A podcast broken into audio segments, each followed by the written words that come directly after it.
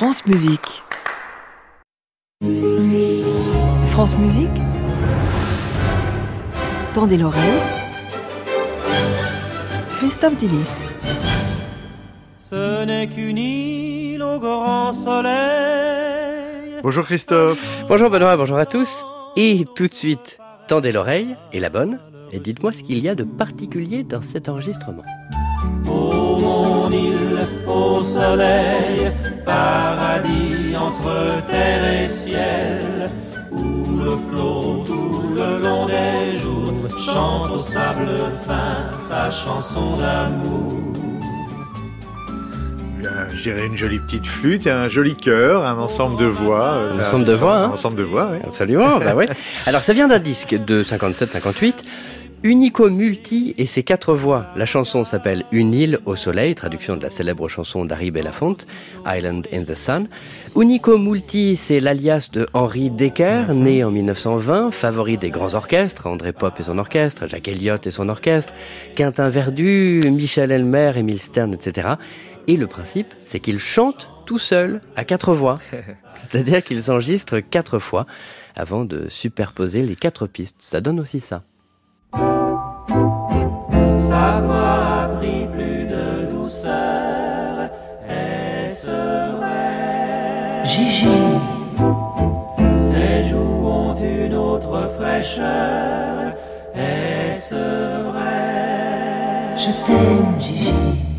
Est-ce impossible, est-ce arrivé Bon, bah, je, je réponds avant que vous me posiez la question, puisque je sais que c'est une technique, et je pense que c'est de ça que vous nous parlez, qu'on appelle le re-recording. Voilà, le fameux re-recording. Le fameux heureux. Et c'est d'ailleurs un- une sorte de faux ami, un peu comme parking, puisque les Anglais ne l'utilisent pas, ce re-recording. Ils parlent, eux, de overdubbing.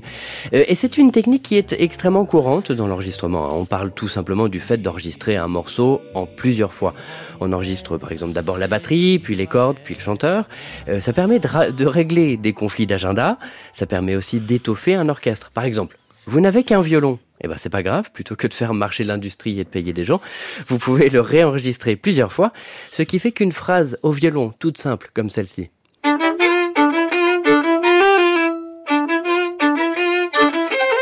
Voilà, ça, ça va devenir ceci en faisant attention à bien spatialiser vos pistes, c'est-à-dire en plaçant virtuellement un violon à droite, un à gauche, un derrière, un en face, etc. Tendez l'oreille pour bien percevoir cette spatialisation.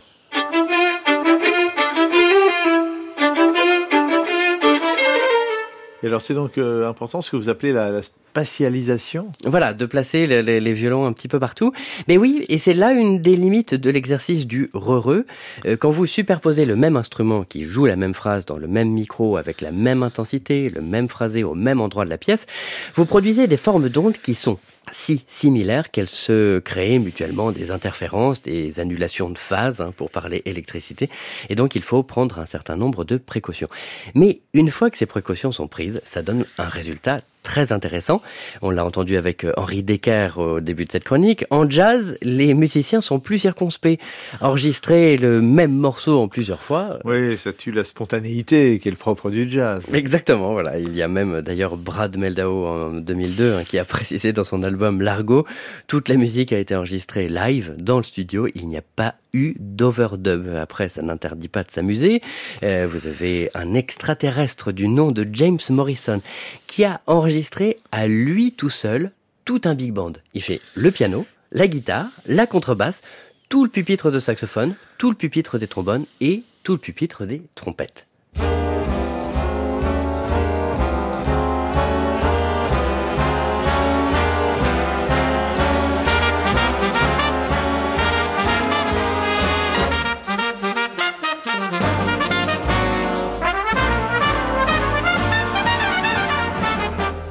C'est pas mal, hein, étonnant. Mais alors, comme je vous connais, Christophe, je suppose que vous allez nous faire remonter l'origine de tout ça au XVIe siècle. Bah, vous me connaissez bien. Alors effectivement, c'est une technique qui date, euh, qui remonte quasiment à la préhistoire de l'enregistrement. À la fin des années 20, la maison RCA Victor a profité de l'innovation qui était l'arrivée des microphones électriques en studio pour tenter une expérience. Prendre les enregistrements de Caruso, accompagné au piano au début du XXe siècle, tout début, et ajouté un orchestre enregistré séparément 20 ans plus tard, ce, ce qui fait que en 1902, Caruso, ça donnait ça.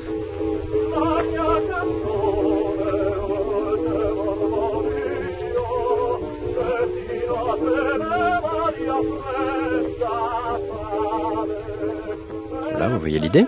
Et eh ben, 20 ans plus tard, dans les années 20-30, la maison RCA Victor lui ajoute en re tout un orchestre.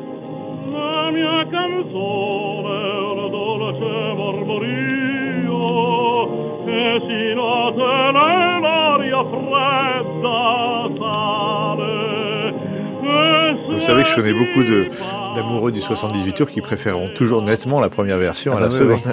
Oui, ou, ou la version de 1999 où ils ont même réenregistré avec un orchestre moderne. Avec un orchestre moderne, voilà. En tout cas, bah, euh, merci euh, Christophe. Euh, Et alors, pour se dire au Ah, revoir ah, et ah. dire au revoir à tous les auditeurs, on va faire une petite expérience de overdubbing pour, pour, pour oui, se parce dire que c'est les vacances Eh ben oui, c'est les vacances ben et, un, et un peu notre retraite à tous les deux. provisoires. on va provisoire. Donc là, ce que je vais faire, Benoît, c'est que je vais euh, euh, m'accompagner moi-même. Alors, j'ai d'abord euh, commencé par la basse. Lo, lo, lo, lo, lo. Et là, en direct, grâce à la magie de l'équipe technique en face de nous, je vais m'accompagner moi-même et je vais chanter la partie de ténor. Lo,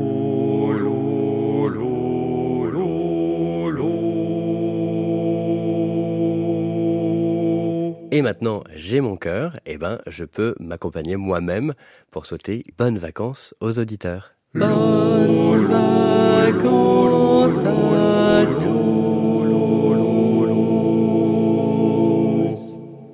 Vous avez une voix irrésistible, Christophe. Merci et on se retrouve tous à la rentrée, bien sûr, sur les ondes de France Musique. Bonnes vacances.